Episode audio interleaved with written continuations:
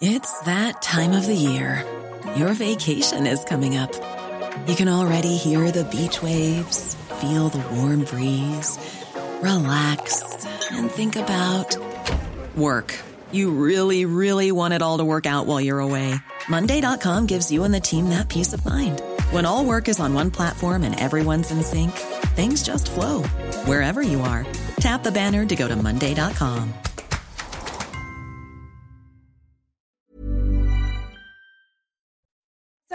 19h c'est l'heure, tout de suite le JT d'Isabelle Pouboulot, ensuite surprise.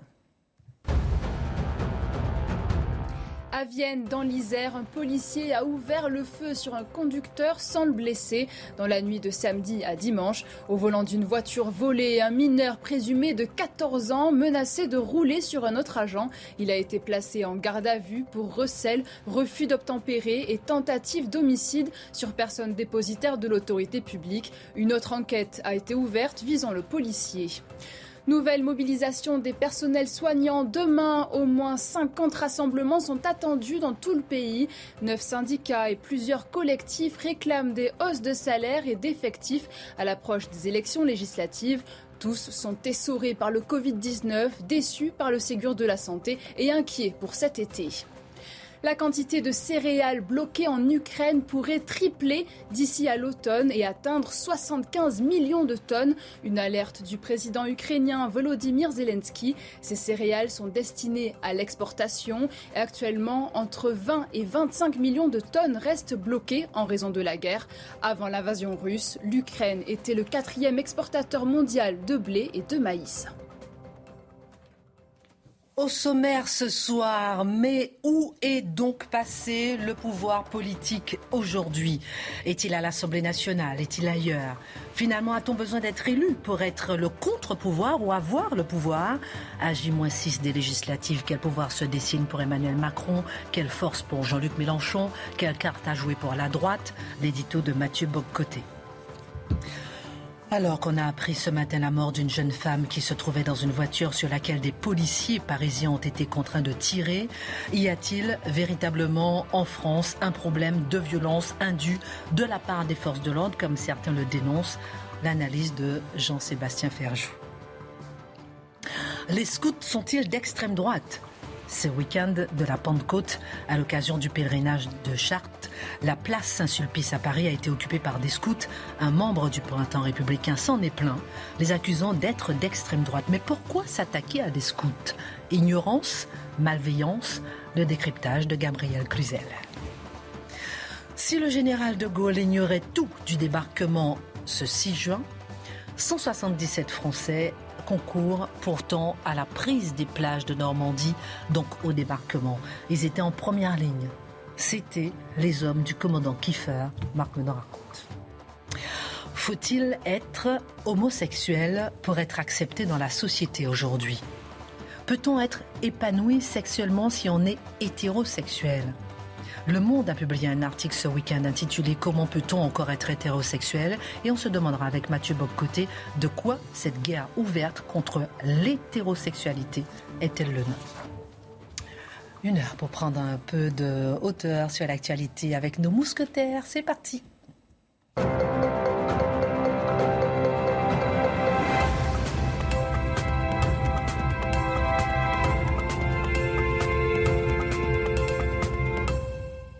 Bonsoir à tous, ravi de vous retrouver. Gabriel Cluzel est avec nous. Comment allez-vous? Merci de m'accueillir. Ah non, mais c'est un vrai plaisir. Très bien. Alors, on embrasse. Un stage de formation? Euh, Non, mais euh, c'est bien ce qui m'inquiète. oui, de la part de Marc. Marc va vous initier à Face à l'info. on embrasse Charlotte, on embrasse Dimitri, on embrasse. Non, c'est tout. qui sont pas là, on pense à eux. Bienvenue à Jean-Sébastien Ferjou aussi. Euh, mon Mathieu est là, mon Marc est là. Alors, Gabriel, vous avez l'habitude, on a l'habitude de vous voir hein, sur les antennes de CNews. Vous êtes à Boulevard Voltaire. C'est quoi Boulevard Voltaire pour le peu de personnes qui ne connaissent pas? Alors, Boulevard Voltaire, c'est un site d'actualité, euh, plutôt, on va dire, à la droite conservatrice, euh, animé par euh, des journalistes, fondé par deux journalistes bien connus qui aujourd'hui ont quitté Boulevard Voltaire parce qu'ils ont, ils ont, ils sont sous d'autres cieux, dont là en politique, c'est Robert Ménard et Dominique Jamet. mais néanmoins, ils restent les fondateurs, évidemment. et, et c'est un site qui est gratuit pour être ouvert au plus grand nombre. Voilà. Ok, ben bienvenue en tout cas parmi nous. Alors, ce soir, on va faire un petit jeu. Mhm. Hashtag face à l'info, pour ceux qui ont Twitter. Hein. C'est-à-dire pas Manuel Valls. Je vais à chaque fois, au cours de l'émission, vous montrer une citation et vous me direz, c'est la citation préférée d'un des mousquetaires autour de la table et à chaque fois, vous me direz à qui elle appartient. Allez, on va montrer une à un régime dont la guerre, comme dans la paix, le dernier mot est à ceux qui ne se rendent jamais de Georges Clémenceau. Si on peut voir la citation, deviner à qui elle appartient. Hashtag face à l'info. Autour de la table, Marc, qui est-ce qui peut répondre? Ah, faut, faut qu'on doit... Oui, vous jouez aussi autour de la table en même temps. Est-ce qu'on doit se dénoncer soi-même? Non. ah, ça y est, j'ai compris. C'est donc, donc, Mathieu. Alors, c'est la, c'est la citation de qui? Ah ben, Mathieu. oui, c'est moi. Bonjour, Mathieu côté. Donc, c'est Clémenceau, une phrase magnifique. Pourquoi c'est votre phrase préférée? C'est comme dans la guerre, comme dans la paix, le dernier mot revient à ceux qui ne se rendent jamais. C'est exceptionnel. C'est-à-dire, il ne faut jamais capituler. On doit tenir, et même tenir lorsqu'on a l'impression que tout s'effondre. Si on tient, on crée des possibles, on crée des possibilités nouvelles et tenir dans la tempête peut annoncer la victoire et même le triomphe de demain. De ce point de vue, je pense que c'est une bonne morale pour ceux qui croient à l'action politique et à l'indépendance des peuples. Et actuellement, c'est bien de la méditer. Hein. Ah oui, on peut y croire. Il est possible. On aura d'autres euh, petites phrases comme ça préférées, citations préférées de nos mousquetaires. Il a perdu trois fois à la présidentielle en se présentant. Il ne se présente pas aux législatives, mais veut en être le grand gagnant. Finalement, Jean-Luc Mélenchon ne démontre-t-il pas que le pouvoir ne passe pas par les urnes? C'est justement une scène politique très particulière qui se dessine, mon cher Mathieu, après la séquence des élections euh, législatives. En quoi le pouvoir et les contre-pouvoirs n'auront jamais semblé aussi confus dans la Ve République. Ah, vous le savez, à plusieurs reprises ici, j'ai exploré l'hypothèse qui me semble se confirmer que la France connaît aujourd'hui une crise de régime. Alors, c'est une crise de régime qui ne conduit pas à la Sixième République parce que les institutions de la Cinquième sont bien installées, sont consolidées. Mais le régime lui-même est en crise. Sa capacité à représenter la population est en crise. Sa capacité à produire de l'adhésion est en crise. Et dès lors, l'ensemble des forces politiques aujourd'hui sont appelées à se redéfinir dans un nouveau paysage dont les contours et les contenus restent à préciser. Alors, on connaît le débat classique à la française, gauche-droite. On connaît la majorité euh, habituelle, c'est-à-dire un président élu qui a ensuite une majorité parlementaire forte qui lui permet de mener son action en tenant compte des oppositions. Eh, bien là, le paysage change complètement. Regardons ce qu'on pourrait appeler le scénario optimiste pour Emmanuel Macron dans, enfin, dans les deux prochaines semaines, dans le cadre des, euh, des législatives. Si le scénario optimiste se passe bien pour lui, il réussit à avoir une vraie majorité à l'Assemblée mais une vraie majorité à l'identité plutôt incertaine. Incertaine pourquoi? Parce que les deux moments où il aurait pu chercher à préciser le programme qui sera celui de cette majorité, il n'y sera pas parvenu. Majorité qui se construit du premier au deuxième tour. On le sait, le premier tour de la campagne s'est joué au centre droit, le deuxième tour assez à gauche.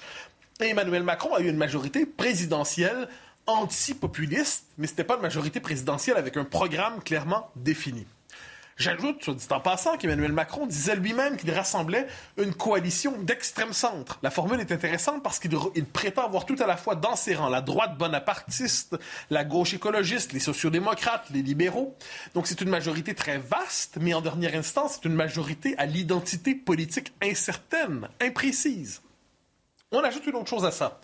On aurait pu croire qu'avec les législatives, il préciserait néanmoins son projet et son programme. C'est pas vraiment le cas, puis on ajoutera que la campagne des, législatives est plutôt absente. Inexistante. On, sait qu'il y a des législatives bientôt, mais en fait, on ne le sent pas. On le sait sans le sentir. Donc, qu'est-ce qu'on voit se dessiner? on voit se dessiner une forme de majorité qui s'installerait, mais dans un flou programmatique qui pourrait créer, d'une manière ou de l'autre, des résistances dans le pays. Peut-être est-ce pour cela qu'Emmanuel Macron a proposé de créer, après euh, sa victoire attendue, un Conseil national de la refondation. On comprend le clin d'œil d'une subtilité remarquable, hein, le CNR, le Conseil national de la résistance. Donc, nous serions à l'échelle de l'histoire à l'époque d'un CNR à l'autre. Donc il faudrait tout refonder. Et que nous dit Emmanuel Macron? Que ce nouveau CNR doit rassembler des parlementaires, mais aussi des gens de la société civile et des citoyens, des individus. Ce qu'on comprend par là, c'est que les institutions de la Ve République, donc le Parlement, donc la présidence même à certains égards, ne sont plus capables de produire suffisamment de légitimité, ne sont plus suffisamment représentatifs pour être capables d'engager le pays dans des décisions structurelles fortes, dans des, des orientations qui vont au-delà de la gestion quotidienne des jours ordinaires. Donc, en gros, ce qu'il nous dit, c'est que dans le cadre de la Ve République, qui n'est plus capable de produire la légitimité attendue, la légitimité nécessaire, il faut produire de nouvelles institutions qui ne, porteront pas ce nom, mais qui ont la capacité, vu le symbole historique auquel ils font référence, d'un CNR à l'autre, de fixer les nouvelles orientations de la société française. Petit rappel, soit dit en passant, Rappelez-vous la première grande conférence de presse d'Emmanuel Macron lors de la présidentielle, qui avait duré euh, je pense qu'elle avait été assez courte pour lui, donc 7 ou 8 heures, mais euh, dans une longue conférence de presse de quelques temps. Et il nous dit, après l'élection, il y aura un débat permanent. Donc c'est intéressant. Il nous disait finalement que l'élection n'était plus le moment du débat, l'élection était reconduction et le débat viendrait après.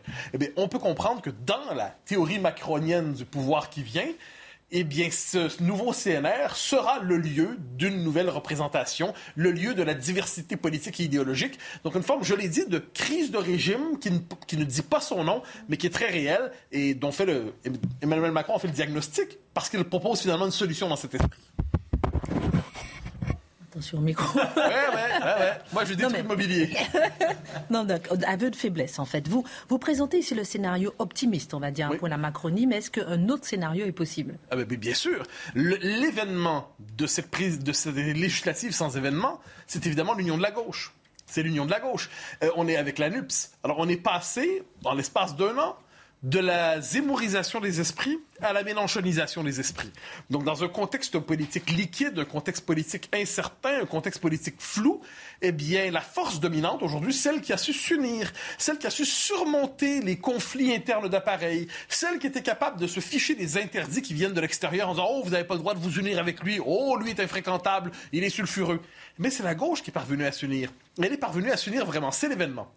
Deux choses. Je, je, ne considère pas ici le scénario où la NUP serait majoritaire. Si tel est le cas, tout éclate. On est dans une situation véritablement insurrectionnelle, c'est-à-dire avec une gauche insurrectionnelle au Parlement, un président spectral. Ça, ça exigerait une toute nouvelle analyse. Si on reste dans le scénario où la NUPS fait un bon score finalement, sans être majoritaire... Ce qui est le plus probable. ce qui me semble le plus probable, eh bien, dans ce scénario, la NUPS est capable de s'installer au Parlement, mais de radicaliser les débats. C'est-à-dire, elle s'installe au Parlement, elle cherche à pousser la crise toujours plus loin, parce que rappelons-nous que la gauche radicale ne souhaite pas une république apaisée, mais une république qui entre en crise pour pouvoir imposer son programme qui est difficilement pensable dans la situation institutionnelle actuelle. Donc, une gauche radicale qui a devant elle un progressisme macronien, et donc le, le débat politique est aspiré à gauche fondamentalement, Ajoutons à cela, ce n'est pas un détail, que cette gauche-là aime aussi quand ça déborde dans la rue. Donc, le propre d'un mouvement insurrectionnel, c'est oui, il peut pénétrer le Parlement, mais en dernière instance, il veut que ça se passe dans la rue. Donc, on se retrouve dans une situation où la légitimité, la représentation, encore une fois, tombe. Le contre-pouvoir est dans la rue. Dernier élément, qui est le chef de cette opposition? Eh bien, c'est euh, Jean-Luc Mélenchon, qui nous dit, en gros, soit je suis Premier ministre alors là, je, prends mes fonctions, mais je ne vais pas au Parlement parce que ça ne me tente pas d'avoir un nouveau mandat. Donc, il se présente comme un chef charismatique. La gauche, qui officiellement n'aime pas les chefs charismatiques au pouvoir personnel, mais le chef charismatique au pouvoir personnel, Jean-Luc Mélenchon, va se situer à l'extérieur de la dynamique parlementaire pour les prochains temps pour marquer son opposition au pouvoir. Je le dis, on est dans une situation qui porte en elle plusieurs crises. Alors, il y a une grande absente dans votre portrait, c'est la droite. Ah Comment pourra-t-elle exister dans cette nouvelle configuration ah ben, C'est loin d'être évident qu'elle y parviendra. Euh, C'est-à-dire, on, se... Alors, on se retrouve dans une, une droite qui se croyait a quelques semaines, rappelez-vous, elle se croyait idéologiquement majoritaire et sociologiquement majoritaire. On a eu l'occasion de le dire ici. C'est vrai sur certaines questions, l'immigration, la sécurité. C'est faux sur bien d'autres questions. Dans les faits, qu'est-ce qui s'est passé? Eh bien, la droite s'est autodétruite. Il y a le résidu LR, le résidu LR qui, euh, qui c'est pas beaucoup, c'est moins de 5% et tous ces gens-là sont divisés en des lignes contradictoires. Entre Morano, Bellamy, Vauquier, euh, euh Pradier, Larcher, on ne sait pas exactement qu'est-ce qui unit tous ces gens. Ensuite, la droite euh, elle, euh, RN, qui, elle, ne veut pas l'alliance et qui s'imaginait avoir un immense groupe parlementaire et qui se dirige vers un groupe assez réduit si la tendance se maintient. Et finalement, Reconquête, qui espère faire élire un, deux ou trois députés si, euh, s'il y a un peu de chance pour Reconquête, et c'est pas certain du tout. Donc, une droite politiquement en situation d'autodestruction. Donc, ce qui veut dire, mais la droite continue d'exister dans les mentalités, dans le pays. Donc, il se peut que cette opposition de droite soit reportée dans les médias. Donc, l'opposition de droite sera moins parlementaire que médiatique. Et de ce point de vue, ça nous ramène à une situation d'il y a quelques années et le cycle politique recommencera. Petite question rapidement, juste après le rappel des titres à propos de la droite. Si on ne se retrouve pas, euh, je dirais, est-ce que c'est l'abstention? Parce qu'on se dit, on ne veut pas Macron ou bien on ne veut pas Mélenchon, ni l'un ni l'autre, on est de droite, on ne la voit pas émerger. Quel serait votre conseil? On en parle juste après. Des titres. Boris Johnson soumis à une motion de, défense, de défiance de sa majorité. Les députés conservateurs sont en train de voter à huis clos. Cela fait suite au Partygate, ce scandale de fait à Downing Street pendant les confinements. S'il reçoit la confiance de moins de 50% de ses troupes, Boris Johnson perdra la tête de son parti qui devra choisir un nouveau Premier ministre britannique. Espace aérien fermé pour Sergei Lavrov. La Russie dénonce un acte scandaleux et hostile. Le ministre russe des Affaires étrangères devait se rendre à Belgrade pour rencontrer son homologue et le président de la Serbie. Mais trois pays européens ont fermé leur espace aérien. Pour rappel, Sergei Lavrov est visé par des sanctions européennes depuis le 25 février. Et en mode sport, deuxième journée de Ligue des Nations. La France affronte la Croatie ce soir. Les Bleus tenteront de se racheter après le revers un but à deux contre le Danemark vendredi dernier. Dans la composition de Didier Deschamps, l'attaquant Kylian Mbappé sera absent en raison d'une légère blessure au genou. Politiquement, vous dites que la droite se trouve dans une situation d'autodestruction. Oui. Mais euh, comment doit, euh, que doit faire l'électeur de droite là aujourd'hui Je ne suis pas directeur de conscience, mais je, je me place mentalement la situation de l'électeur de droite qui se dit là, il y a la bande à Mélenchon qui peut percer. Ça peut être plus fort que prévu. Est-ce qu'il va se dire finalement il faut faire barrage contre Mélenchon en se tournant vers la Macronie, en confiant à la Macronie le rôle de finalement Macron pour faire barrage à Le Pen au présidentiel, Macron pour faire barrage euh, à Mélenchon aux législatives, donc Macron transformé en barrage de la République. Euh, J'ai l'impression que ça, pour une bonne partie du pays, qui finalement ne vote que sur le mode barrage, qui ne vote que pour bloquer quelqu'un, ça ne produit pas une adhésion forte mm. dans un pays. Ça, les familles politiques sont à reconstruire. Mais comme je le dis, pour l'instant, la droite est dans une dynamique d'autodestruction parfaite. Un tel niveau, comme qui dirait, c'est le, suicide politique euh, élevé au rang des beaux-arts. Franchement, c'est réussi. Ah, c'est une jolie citation. En tout cas. Je, je à quelqu'un un peu. Ah, d'accord. Alors, je vais vous montrer une petite citation parce que ce soir, c'est quand même le jeu des citations. Hashtag face à l'info.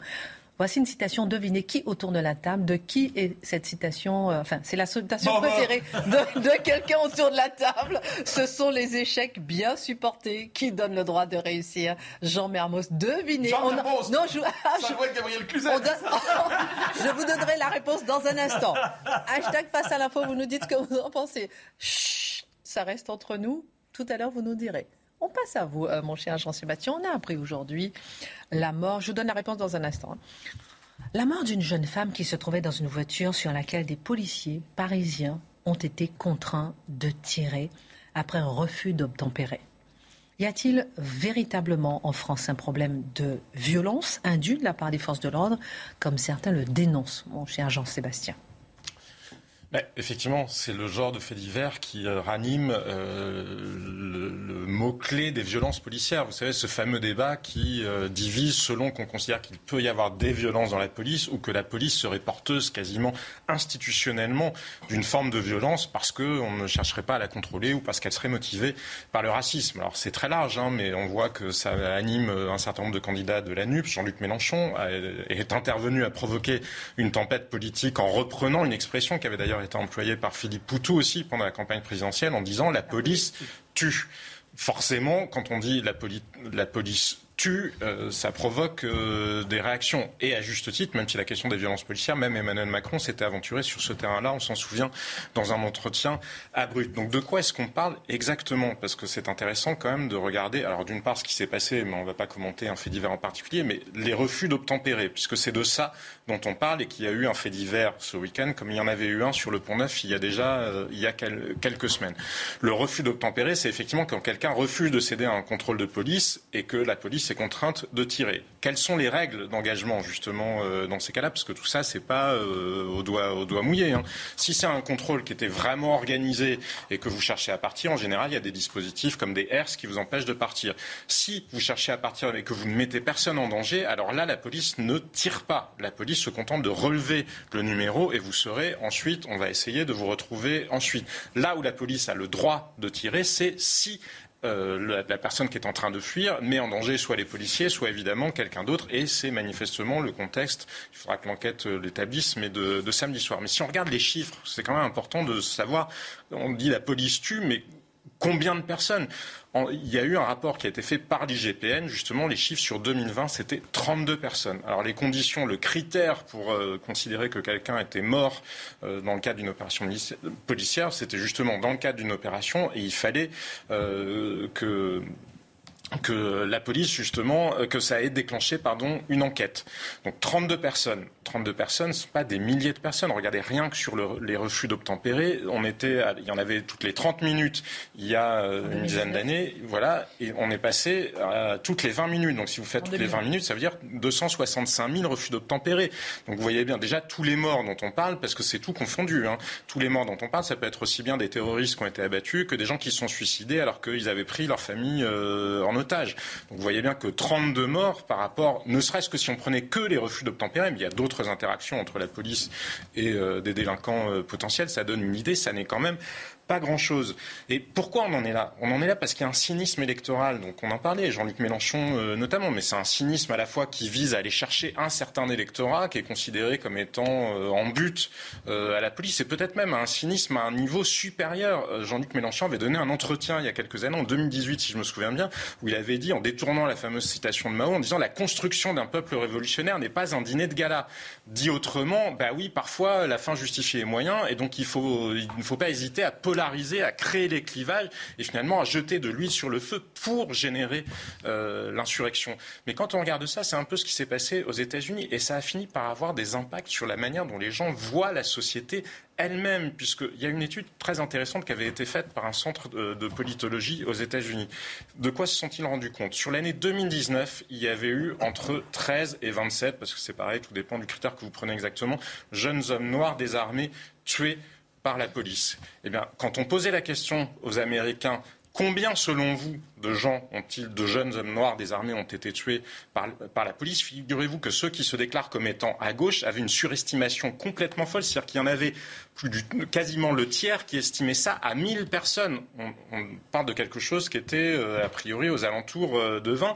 Et il y en avait même le quart qui, qui, estimait ça à plus de 1000, voire à 10 000. Donc on voit que quand on porte, tient ces propos-là dans le champ public, ça finit par avoir un impact. Et effectivement, en France, quand on regarde dans l'opinion, il y a un certain nombre de Français, alors les, Français en majorité soutiennent la police, mais il y avait eu une étude qui avait été faite, euh, si je me souviens bien, par Opinionway, en décembre 2020, il y avait quand même 79% euh, des jeunes adultes de 18 à 30 ans qui considéraient que les violences policières sont une réalité. Donc, ce qui montre bien que oui, quand on tient un discours sur le réel en n'hésitant pas à le déformer totalement, ça finit par avoir un impact sur les mentalités. Avant mes deux autres questions, petite parenthèse, je crois qu'un policier sur deux, euh, euh, lorsqu'il, un policier sur deux, lorsqu'il est tué, c'est lors d'un refus d'obtempérer, euh, premièrement, et deuxièmement, penser, la voiture peut être une arme. C'est vrai qu'on n'y pense pas, mais la voiture, ça peut être une arme pour ceux qui refusent d'obtempérer. Et puis petite pensée aussi quand même à la famille de la victime, de la femme qui a été, qui a été tuée. Alors on a vu que le nombre de morts et de blessés, donc heureusement limité. C'est ce que vous expliquez. Si on la ramène au nom d'interaction entre policiers et délinquants, pour autant, est-ce qu'on peut considérer, Jean-Sébastien, euh, que la police n'a rien à améliorer en matière de force de l'ordre Ou y a-t-il une marge de manœuvre à ce niveau-là? Ben, Déjà, oui, je vous le disais, c'est limité. Ça veut dire qu'il n'y a pas de questions à se poser. Et des enquêtes sont menées. Il y a d'autres gens que l'IGPN qui font des statistiques. Hein, et ils trouvent à peu près les mêmes chiffres. C'est ça qui est intéressant. Y compris des publications qui ne sont pas réputées comme étant furieusement de droite, comme Bastamag, par exemple, ou Street Press, qui ont fait un travail très intéressant pour suivre ça. Mais les chiffres restent toujours à peu près les mêmes. Et on voit qu'on est dans un rapport. Il y a à peu près 16 fois moins de morts en France qu'il n'y en a aux États-Unis. Alors vous allez me dire, c'est pas parce que c'est pire ailleurs qu'on doit se féliciter ici. En revanche, effectivement, on peut se poser quelques questions. Alors, il y a toute la question qui est liée justement à la doctrine du maintien de l'ordre, ce qui est totalement différent des refus d'obtempérer, parce que Jean-Luc Mélenchon entretient la confusion. Mais la doctrine du maintien de l'ordre, c'est comment vous gérez une foule. Ça n'a rien à voir avec comment vous gérez euh, un contact avec un délinquant potentiel. Mais quand vous regardez, euh, quand vous regardez ça justement, on peut se poser des questions sur les stratégies. Mais ça, c'est plus la, responsabilité politique. C'est les questions qui ont été posées notamment devant le Parlement sur les stratégies qui avaient été mises en place par les Gilets jaunes. Et je pense qu'il serait utile justement d'aller au bout de ce qu'on a constaté devant le Parlement, notamment sur la question des goulets d'étranglement. Il y a la question de la formation. Un certain nombre de, de policiers, on leur donne des armes très lourdes, y compris des armes qui sont quasiment des armes euh, de guerre, même si les munitions ne sont pas nécessairement les mêmes, à cause du risque terroriste. Ils ont très peu d'heures de formation et il y a peu de centres de tir qui sont euh, homologués pour pouvoir s'entraîner. Donc c'est aussi euh, quelque chose qu'on peut améliorer, mais ce pas les policiers qui sont en cause en soi. Là encore, c'est plutôt la responsabilité politique. Après, il y a le respect de l'autorité au sein même de la police. Parfois, certains, dans les hiérarchies policières ou les hiérarchies de la gendarmerie, disent que la police est un corps qui s'inscrit quand même dans le reste de la société française et que le même défaut d'autorité qu'on voit dans la société française, on peut le retrouver chez la police. Ce qui pourrait arranger les choses, c'est très certainement plus de formation et plus de formation aussi chez les magistrats. Parce que ça, c'est un point qui tient à cœur aux policiers. Quand vous emmenez quelqu'un, des magistrats, justement, sur le terrain, par exemple, vous les exposez à des tirs de mortier, ils n'ont plus exactement la même vision que quand ils sont dans leur bureau. Dans un instant, je vous demanderai en quoi euh, euh, la question des violences policières est une démarche politique qui euh, est porteuse quand même de ses propres dangers. On marque une pause et on en parle dans un instant. Et puis la réponse à la citation dans un instant. Retour sur le plateau de Face à l'info, le JT Isabelle Piboulot et on continue avec Jean-Sébastien Ferjot sur le refus d'obtempérer. Une question phare. À Colmar, un homme de 62 ans en garde à vue depuis hier pour tentative d'homicide volontaire. L'individu a blessé grièvement une militaire de 22 ans. Dimanche, vers 1h du matin, un groupe discutait dans un jardin public. Excédé par le bruit et sous l'emprise d'alcool, le suspect tire avec son fusil. Le pronostic vital de la victime est engagé. Défaite aux législatives pour Manuel Valls, investi par la majorité présidentielle. Il a été éliminé hier dans la cinquième circonscription des Français de l'étranger. Après l'annonce de cet échec sur Twitter, Manuel Valls a supprimé son compte du réseau social. Il appelle à faire barrage au candidat de la NUP Renaud Lebert pour le second tour. Ryanair critiqué pour mener des tests de culture générale sur des ressortissants sud-africains volant vers le Royaume-Uni ou l'Irlande. La compagnie aérienne leur a demandé de remplir des formulaires en afrikaans. En cas d'incapacité, ils se verraient refuser de voyager et seraient remboursés, une pratique jugée discriminatoire. Ryanair se défend en évoquant la forte présence de passeports sud-africains frauduleux. Alors pendant que Gabriel Cluzel se concentre, avant que je vous pose la dernière question, on peut voir la réponse peut-être parce que tout le monde a trouvé hashtag face à l'info, la citation, là voilà, ce sont les échecs. Oh, ce soir c'est le jeu des citations. Ce sont les échecs bien supportés qui donnent le droit de réussir, Jean Mermoz, et c'est la citation favorite de euh, Marc Menon. Vous pardon, vous pardon? Je le confesse. Dans un instant, vous allez nous parler du 6 juin 1944. Juste avant de passer à Gabriel Cluzel, on parlait du refus d'obtempérer. Un refus d'obtempérer en France toutes les 20 minutes. D'un autre côté, un Jean-Luc Mélenchon qui dit que la police tue. On entendait votre développement. Dernière question pour vous. Se focaliser sur la question des violences policières systémiques n'est pas juste décorrélé de la réalité, c'est aussi une démarche politique qui, porteuse qui est porteuse de ses propres dangers. Pourquoi? Elle est porteuse de ses propres dangers. Et quel danger Il y a le terrain politique, stricto sensu, euh, stricto sensu euh, politique par exemple, et ça n'échappe à personne. Si on renonce finalement à l'autorité, à la peur du gendarme en quelque sorte, ben, on est une société qui aura de la difficulté à vivre ensemble. Ça veut dire que chacun est capable d'être le juge, le, son le juge de ce qui lui arrive et de dire c'était justifié ou ça n'était pas justifié. Mhm. Aucune société ne peut vivre, ne peut vivre comme ça. Mhm. Il faut qu'il y ait des règles communes et il faut aussi qu'il y ait l'apprentissage de la contrainte. Respecter un contrôle, par exemple, ça fait partie, me de l'apprentissage de la contrainte. Mais surtout si on raisonne en termes d'efficacité. C'est-à-dire que là, qu'est-ce qu'on voit? On voit peut-être une institution, alors qu'elle est l'institution policière, et l'institution qui est la plus contrôlés de tous les fonctionnaires, les policiers sont ceux qui sont le plus souvent soumis à des enquêtes euh, administratives et le plus qui, le cas échéant d'ailleurs, sont aussi le plus souvent jugés. Donc euh, ça crée une mentalité de siège. Comment voulez-vous effectivement, parce qu'il peut y avoir des sujets qui, euh, qui existent, personne ne les conteste. Il peut y avoir certains policiers qui se livrent à des débordements, peu importe sur le contrôle aux faciès ou sur d'autres choses. Mais comment voulez-vous essayer d'améliorer les choses quand vous mettez une, institution en mentalité de siège? Et sur surtout, bien pire, c'est que ça peut se retourner contre les personnes qui sont censées être protégées par euh, Jean-Luc Mélenchon, Philippe Poutou et consorts. Regardez ce qui s'est passé aux États-Unis après le Black Lives Matter.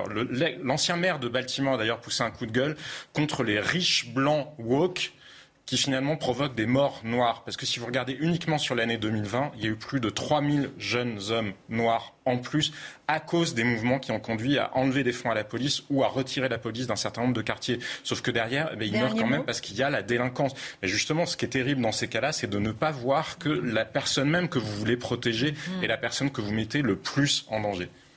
Merci beaucoup euh, pour ce regard, euh, Jean-Sébastien Ferjou. Dans un instant, on vous entendra, euh, mon cher Mathieu, sur un sujet assez particulier, sur une chronique du Monde, un article intitulé Il est où déjà? Peut-on être non Comment peut-on comment, être hétérosexuel? Comment peut-on être encore hétérosexuel? Vous êtes hétérosexuel? Je me suis vraiment posé oui, globalement, je pense la plupart du temps. Jean-Sébastien Ferjou, vous êtes hétérosexuel? Non, mais, non, c'est fascinant comme ça. Je me, suis, je me suis jamais posé la question, mais j'ai cru comprendre que c'était mal. Non, vous pouvez vous poser la question, j'en sais rien. rarement, rarement le corps parle. On en parlera dans un instant, vous avez le droit, vous avez le droit, voilà, la survie de l'espèce. Alors, je vous montre une petite citation à deviner la prochaine, avant de donner la parole à, à Gabriel Clusiel. C'est encore plus beau lorsque c'est inutile. Edmond Rostand, hashtag face à l'info. Je vous laisse répondre. En attendant, écoutez bien. Gabriel Clusiel, la polémique, elle a démarré ce week-end, samedi. Un membre du printemps républicain s'est plaint d'avoir vu ce matin-là, je cite, la place Saint-Sulpice interdite d'accès aux citoyens parisiens pour cause d'un rassemblement scout catholique, virgule, pour beaucoup d'extrême droite. Fin de citation. Pour lui, ils arboraient des insignes d'extrême droite et chantaient donc des paroles du même ordre. Et en réalité, il ne choisissait pas de rassemblement scout, euh, cher Gabriel, mais de la 40e édition du pèlerinage de Chartres de la Pentecôte, à laquelle participaient les troupes scouts. C'est bien ça? Oui, vous avez Déjà, première question. Exactement. Alors pour bien resituer les choses, ce pèlerinage démarrait avant à Notre-Dame, avant l'incendie. Euh, le parvis était beaucoup plus large et là, depuis l'incendie, il démarre à Saint-Sulpice. La messe d'envoi est à Saint-Sulpice et comme ils sont 15 000, ces pèlerins, c'est un peu difficile euh, de passer inaperçu. Et puis pour être, précis jusqu'au bout, il y avait ce week-end de Pentecôte un autre rassemblement scout, puisque c'était le 50e anniversaire des, scouts unitaires de France qui se rassemblaient. Alors là, il n'était que des scouts euh, à Chambord. Mais donc là, c'est bien du pèlerinage D'accord. Alors, pourquoi ces accusations d'extrême droite? C'est assez surprenant. Bah oui, on se demande. Alors, est-ce que c'est le, principe même de l'uniforme qui serait d'extrême droite? Est-ce que ce sont les crucifix, les Vierges Marie, les bannières qu'ils se relaient pour porter durant le pèlerinage?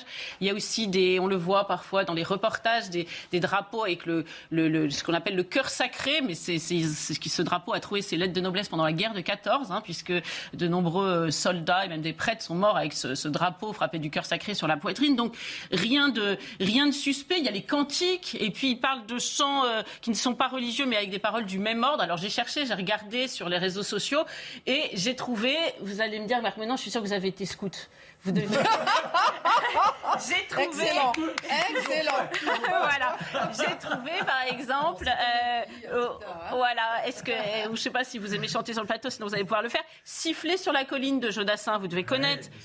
Bon, je vais pas siffler, je vais pas siffler non plus ni chanter parce que je chante comme une casserole, mais on conviendra que c'est pas vraiment d'extrême droite. J'ai aussi entendu euh, le 31 du mois d'août. Je suis sûre que vous devez connaître. Ah, ça, chanter ici. Ah, ah voilà, et merde pour le roi d'Angleterre. Alors c'est peut-être pas bienvenu euh, en ces moments de jubilé, et puis parce qu'on vient de fâcher nos amis anglais, nos supporters anglais, mais néanmoins convenons que euh, ce n'est pas d'extrême droite. Alors qu'est-ce qui est d'extrême droite? Les uniformes, le Christ, la Vierge, Jodassin, et puis quoi encore, les Bermudas? Sont d'extrême droite, les caouets contre la pluie sont d'extrême droite, ou bien tout simplement tout ce qui relève de la tradition française.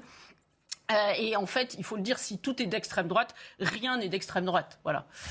Alors il y a peut-être plus euh, d'ignorance finalement que de malveillance. On rappelle quand même que c'est quelqu'un du printemps républicain. Euh, alors, oui, oui, vous avez raison. Alors, au-delà de ce tweet, euh, c'est tout un, un état d'esprit euh, qui, est, qui, est, révélateur. Je pense qu'il faut dépasser ce simple tweet, euh, parce que je pense qu'il y a la, la, volonté, consciente ou non, chez certains, de, de renvoyer dos à dos ces, ces, jeunes catholiques conservateurs, ces catholiques identitaires, quand même à les appeler libération, parce que vous savez que le mot identité, c'est devenu un gros mot. Je ne sais pas pourquoi, pourtant dans le dictionnaire, c'est absolument neutre. Hein, ça, simplement, ça consiste à définir chacun. Et, et certains s'appuient à fustiger ces, pèlerinages et ces processions qui sont une tradition multiséculaire en France, euh, en les comparant avec les prières de rue. Et c'est vraiment une, accusation récurrente que l'on trouve euh, chez les militants de gauche sur les réseaux sociaux. On l'avait vu au moment des manifestations pour réclamer le retour de la messe. On le voit aussi souvent lors des protestations traditionnelles euh, de la fête Dieu ou du 8 décembre qui, perdurent malgré tout dans notre pays.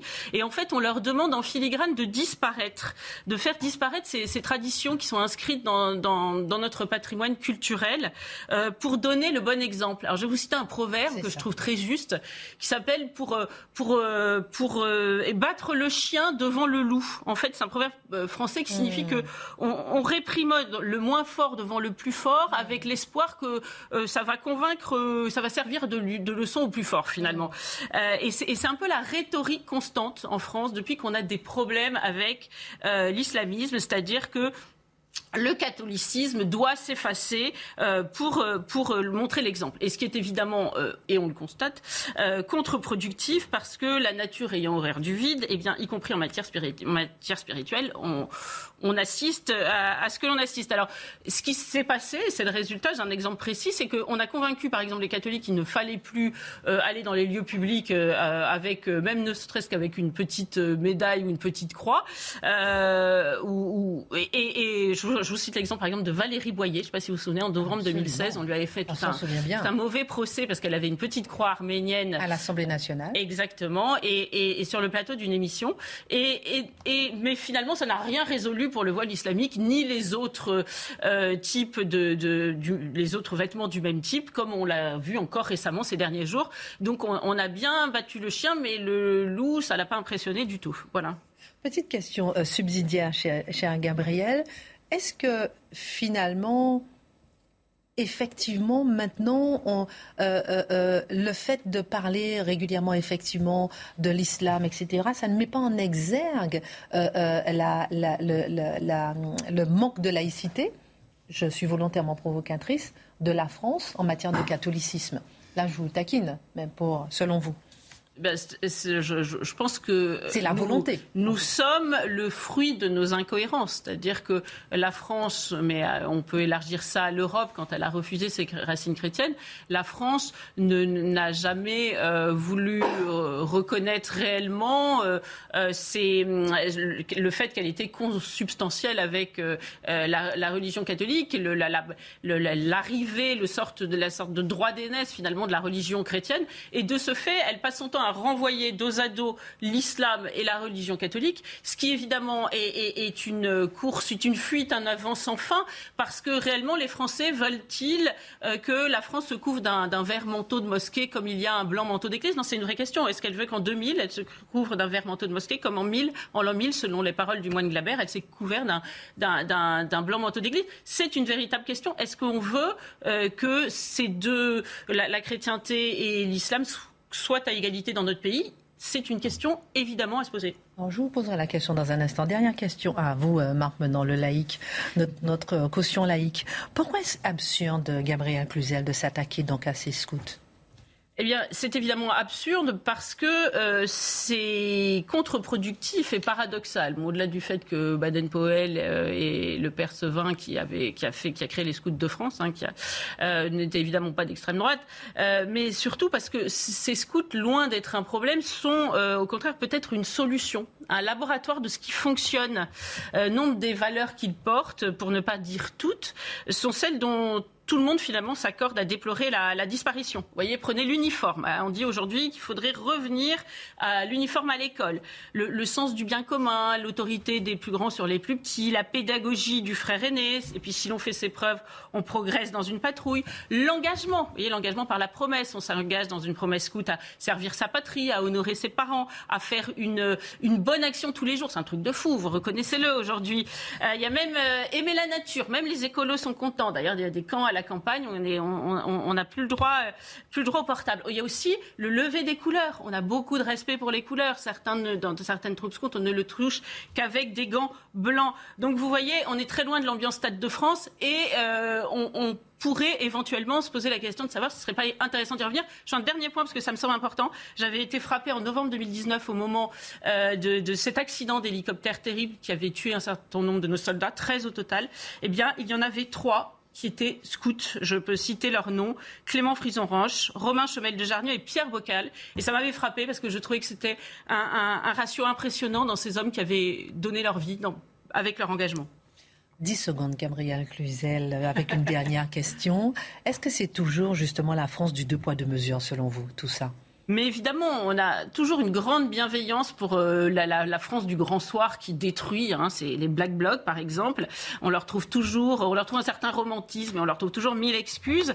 En revanche, on considère avec beaucoup de, scepticisme, euh, voire on trouve suspect, cette France du petit matin, hein, ces scouts qui se lèvent à 5 heures du matin au pèlerinage, qui, construit finalement en se retroussant les manches. Je rappelle quand même, pour vous donner un chiffre, ils étaient 15 000, ils ont traversé Paris, ils ont traversé Charles, ils ont la Beauce. Il y avait, ils n'ont fait pas un seul dégât c'était les scouts qui ramassaient. Merci beaucoup pour cette analyse. On va rebondir avec euh, Marc Menant dans un instant. La Minute Info et on vous pose la question. Gare aux arnaques à la carte vitale. Vous avez peut-être déjà reçu un SMS ou un mail vous demandant de refaire votre carte. Cette escroquerie est désormais la plus répandue en France. À l'aide d'un formulaire à remplir avec vos coordonnées bancaires, les arnaqueurs vous font payer quelques centimes d'euros pour obtenir la nouvelle carte. L'assurance maladie appelle à la vigilance. La présidente de la Commission européenne, Ursula von der Leyen, menacée par une motion de censure. Trois figures du groupe des libéraux Renew au Parlement européen appellent à un vote. Ils lui reprochent d'avoir donné mercredi son feu vert au plan de relance polonais de 35,4 milliards d'euros, malgré les manquements de Varsovie en matière d'indépendance de la justice. Rachat de Twitter, Elon Musk menace de retirer son offre. Selon lui, la plateforme résiste activement à ses demandes d'informations sur les faux comptes et les spams. En avril, le multimilliardaire a proposé un rachat à 44 milliards de dollars. Elon Musk se réserve désormais le droit de ne pas finaliser la transaction et de, de résilier l'accord de fusion. Retour sur le plateau. Votre regard, Marc Menant, lorsqu'on voit euh, des scouts, place Saint-Sulpice, euh, envahir un peu la place, et on se dit qu'ils sont d'extrême droite, vous, le laïc, ça vous évoque quoi? Non, il n'y a pas d'extrême droite face aux scouts. D'abord parce que vous avez des scouts laïcs complètement et ils portent aussi un uniforme. Euh, ce qui est intéressant dans ce que Gabriel a formulé, c'est de rappeler que le principe de la laïcité a placé les catholiques dans un dans une nécessité d'effacement. Et c'est pour ça qu'il était bon d'envisager qu'une culture émergente se place dans cette réserve. Or là, c'est exactement le contraire. On demande toujours aux catholiques de rester dans ce qu'ils ont concédé, et en revanche, parce qu'on se veut tolérant, parce qu'on se veut humaniste, on laisse monter le drapeau vert et la culture euh, islamique. Alors là, il y a quelque chose qui ne fonctionne pas. Il faut revenir à une vraie, vraie laïcité.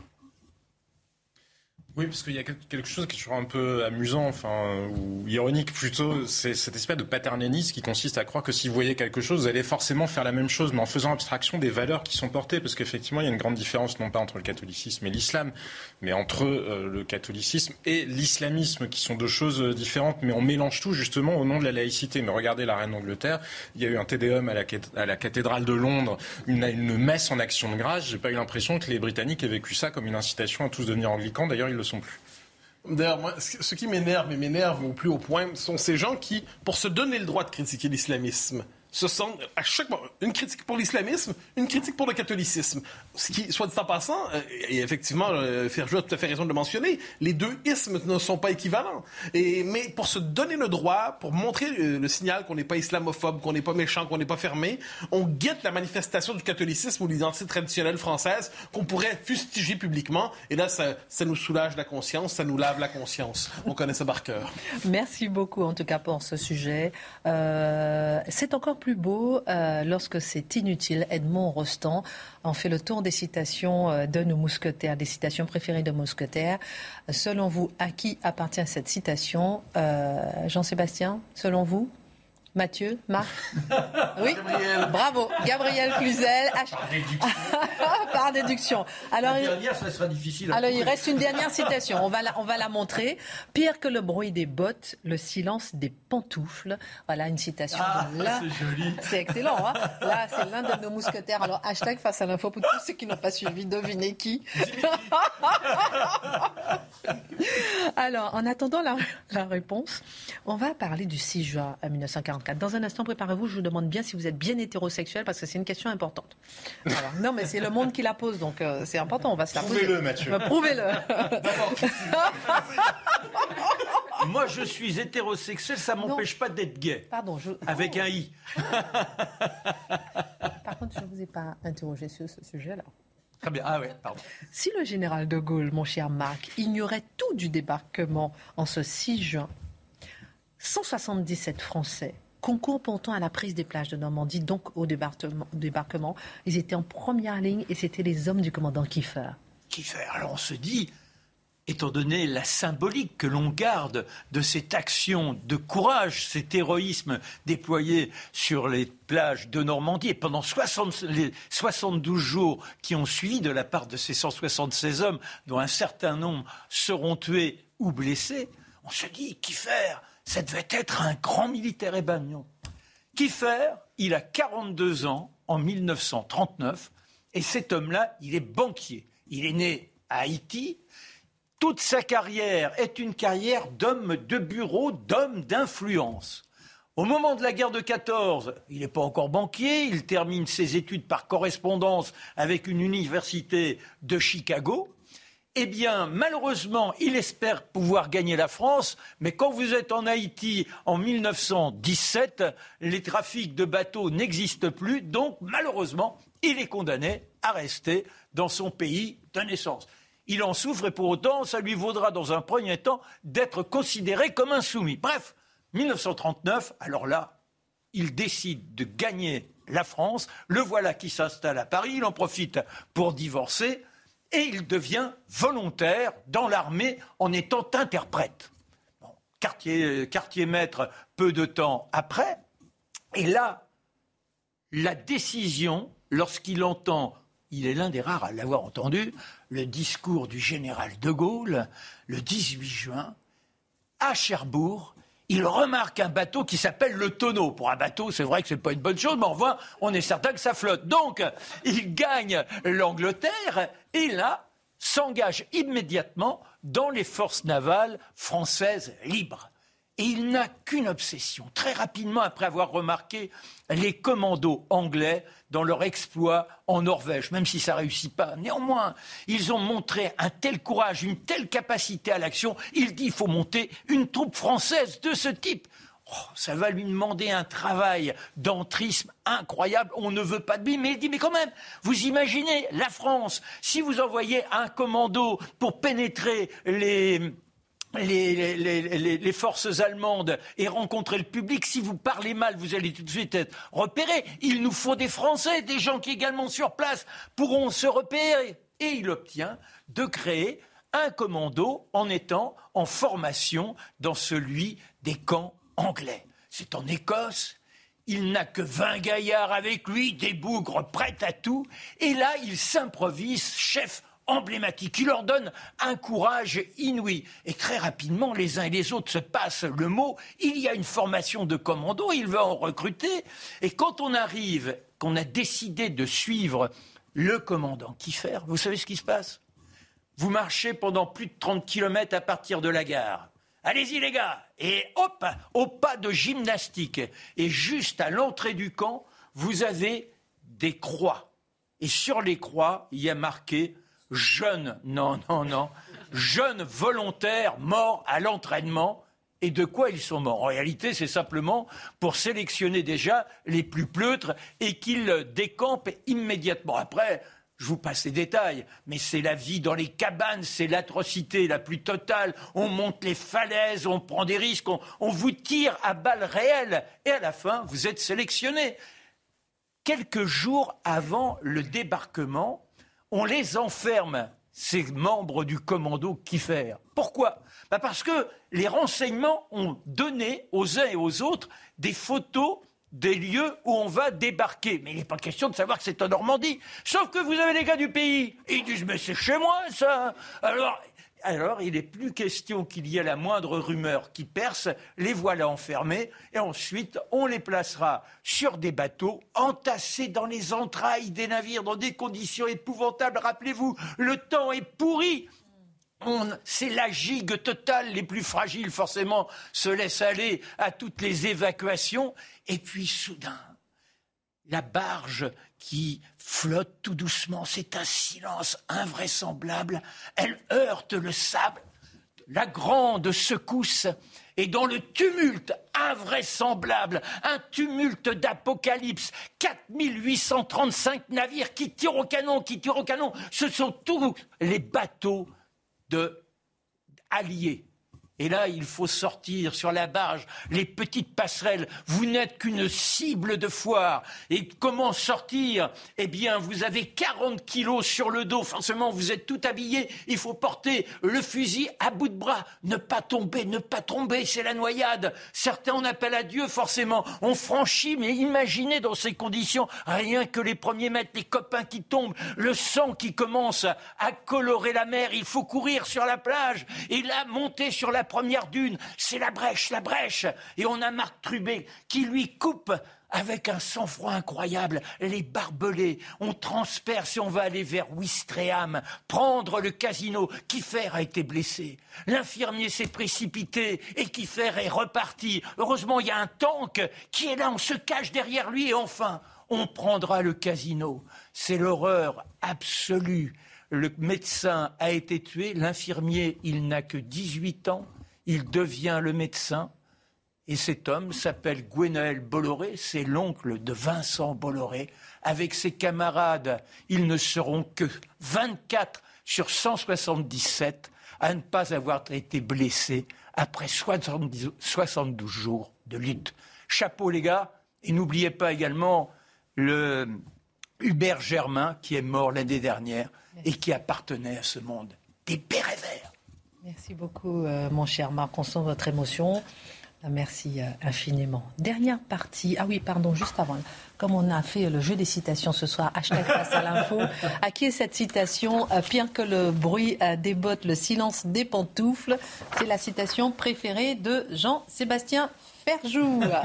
voilà, merci encore pour ce jeu des citations. Le journal Le Monde, alors, il publiait une chronique hier de Maya Mazoret ayant pour titre Comment peut-on encore être hétérosexuel. Au nom de la libération du bonheur sexuel, elle y critique l'hétérosexualité et le système hétérosexiste. De quoi est-il question précisément, mon cher Mathieu Alors, je vous avouerai que c'est un sujet assez embêtant parce que je me méfie, moi, de ceux que j'appellerais les commissaires du caleçon et les inspecteurs de braguettes. mais, le fait est que le monde considère aujourd'hui que la sexualité des gens, que ce qu'ils font de leur corps, de leur vie, est un sujet politique et moral à part entière. Donc, il nous invite, hein, comme on dirait à la blague des curés d'hier, à faire pénétrer, sans mauvais jeu de mots, euh, la morale et l'idéologie dans l'intimité des foyers. Et donc, que nous dit euh, cet article Fondamentalement, que l'hétérosexualité ne serait pas qu'une préférence sexuelle, ce serait un, régime, le régime hétérosexiste, le système hétérosexiste qui institutionnaliserait une norme hétérosexuelle, mais plus encore qui condamnerait les pratiquants de ce régime, les fidèles de ce régime, à une forme de misère sexuelle dont ils ne seraient pas conscients. Il y aurait un grand contraste à faire entre d'un côté la vie des hétérosexuels assez morne, assez ennuyante, assez triste, et de l'autre côté la vie homosexuelle qui est présentée par euh, Mme Maya Mazorette comme une forme de vie sexuelle émancipée vers laquelle se tourner d'une manière ou de l'autre pour être capable de justement jouir pleinement. quels sont les indicateurs qui nous sont proposés? Eh bien, les hétérosexuels auraient moins de partenaires.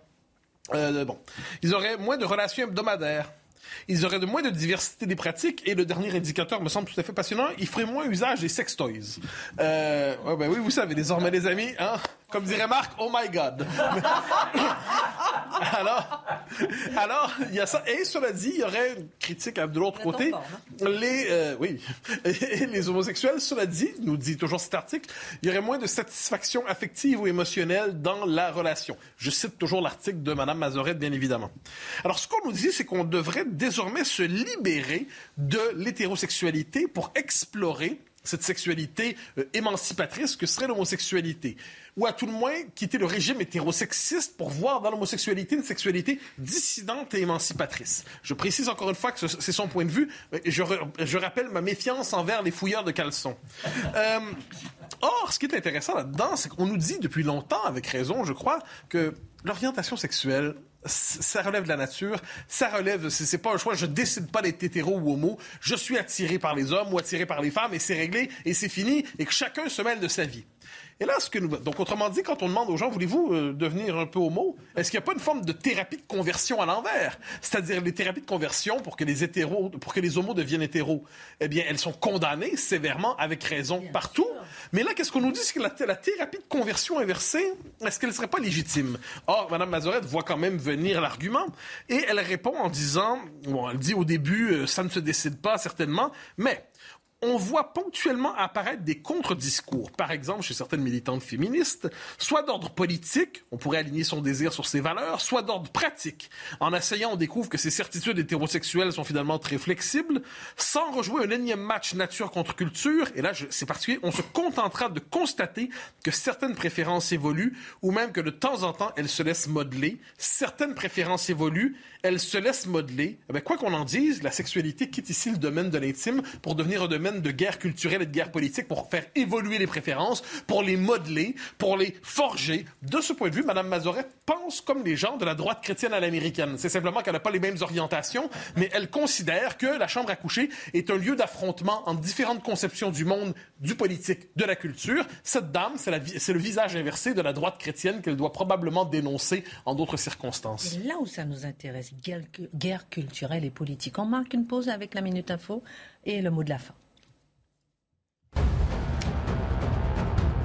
Refus d'obtempérer à Paris. La passagère touchée à la tête par des tirs de policiers est décédée hier. Samedi, trois agents en VTT ouvrent le feu sur une voiture. Le conducteur est suspecté d'avoir foncé sur eux après avoir refusé un contrôle. Blessé au thorax, sa santé s'améliore, mais l'homme n'est pas en état d'être entendu. Les trois policiers sont en garde à vue à l'IGPN. Une seconde enquête vise les occupants du véhicule. Nouvelle mobilisation des personnels soignants demain. Au moins 50 rassemblements sont attendus dans tout le pays. Neuf syndicats et plusieurs collectifs réclament des hausses de salaire et d'effectifs à l'approche des élections législatives. Tous sont essorés par le Covid-19, déçus par le Ségur de la santé et inquiets pour cet été. La quantité de céréales bloquées en Ukraine pourrait tripler d'ici à l'automne et atteindre 75 millions de tonnes. Une alerte du président ukrainien Volodymyr Zelensky. Ces céréales sont destinées à l'exportation. Actuellement, entre 20 et 25 millions de tonnes restent bloquées en raison de la guerre. Avec l'invasion russe, l'Ukraine était avant quatrième exportateur mondial de blé et de maïs guerre culturelle, guerre politique, euh, guerre ouverte contre l'hétérosexualité. Pourquoi et est-ce qu'elle est marginale, finalement, cette guerre? Alors, on pourrait dire que c'est un propos marginal, mais on doit se rappeler que c'est un propos marginal qui est consacré par le, le quotidien pontifical qui est le monde. Donc, il faut, euh, faut quand même garder à l'esprit que le code nous est donné, on a un, discours de normalisation. Et je précise, l'enjeu ici, c'est pas l'homosexualité. Ça, les gens font ce qu'ils veulent de leur vie. L'enjeu, c'est de pathologiser l'hétérosexualité. Et là, c'est ça l'enjeu ici. Alors, qu'est-ce qui est intéressant là-dedans? C'est que ça s'inscrit dans une logique plus large que nous connaissons ici. On a critiqué globalement qui est le méchant aujourd'hui en Occident, le, vraiment vilain, le sale petit Satan. Mais c'est l'homme blanc hétérosexuel de plus de 50 ans bedonnant. Je veux dire, ce type-là est vraiment un salaud intégral. Alors, on l'a d'abord liquidé en tant qu'homme, ensuite en tant qu'homme blanc, et aujourd'hui en tant qu'homme blanc hétérosexuel. Là, la liste est complète. Et certains diraient, c'est le relativisme. Donc, on déconstruit, on déconstruit, on déconstruit. Mais ce que j'aime rappeler ici, c'est que le, relativisme, en fait, n'est qu'une étape, en dernière instance, vers la construction d'un autre ordre. Et après avoir tout déconstruit, qu'est-ce qu'on nous dit? Eh Madame euh, Mazorette nous dit finalement, il faut pathologiser l'hétérosexualité et trouver une voie de sortie vers l'homosexualité qui devient non plus une orientation comme une autre. Les gens font ce qu'ils veulent, mais l'émancipation. Tout comme, soit dit en passant, on abolit la figure de l'homme et de la femme dans d'autres domaines pour faire de la fluidité identitaire et de la figure du trans la nouvelle figure de l'émancipation. Tout comme on abolit la nation pour faire désormais de la minorité la figure d'émancipation. Chaque fois, c'est le même discours appliqué à différents domaines de la réalité. Euh, est-ce qu'on aurait simplement la permission de vivre nos vies en paix? Pas certain de ce point de vue. C'est intéressant parce que ça a fait penser à la chronique l'autre jour que Dieu est Dieu, c'est-à-dire que ce qui est là est là, c'est-à-dire la survie de l'humanité, elle n'est pas en jeu. Ça veut dire que c'est la promotion de la GPA, ça veut dire que c'est la promotion de l'enfant, de la survie de l'humanité. Comment? Pardon, plein de questions en une, mais je vais poser une dernière question pour terminer. Est-ce que à travers cela, on n'assiste pas à la naissance d'un nouveau puritanisme. Ah ouais, et ça c'est ce qui m'énerve le plus. On nous explique aujourd'hui, on politise tout, on idéologise tout. On croyait avoir sanctuarisé le domaine de la vie sexuelle, la vie de l'intime. C'est un domaine qui ne concernait rien d'autre que ceux qui s'aiment, ou à tout le moins que ceux qui se désirent.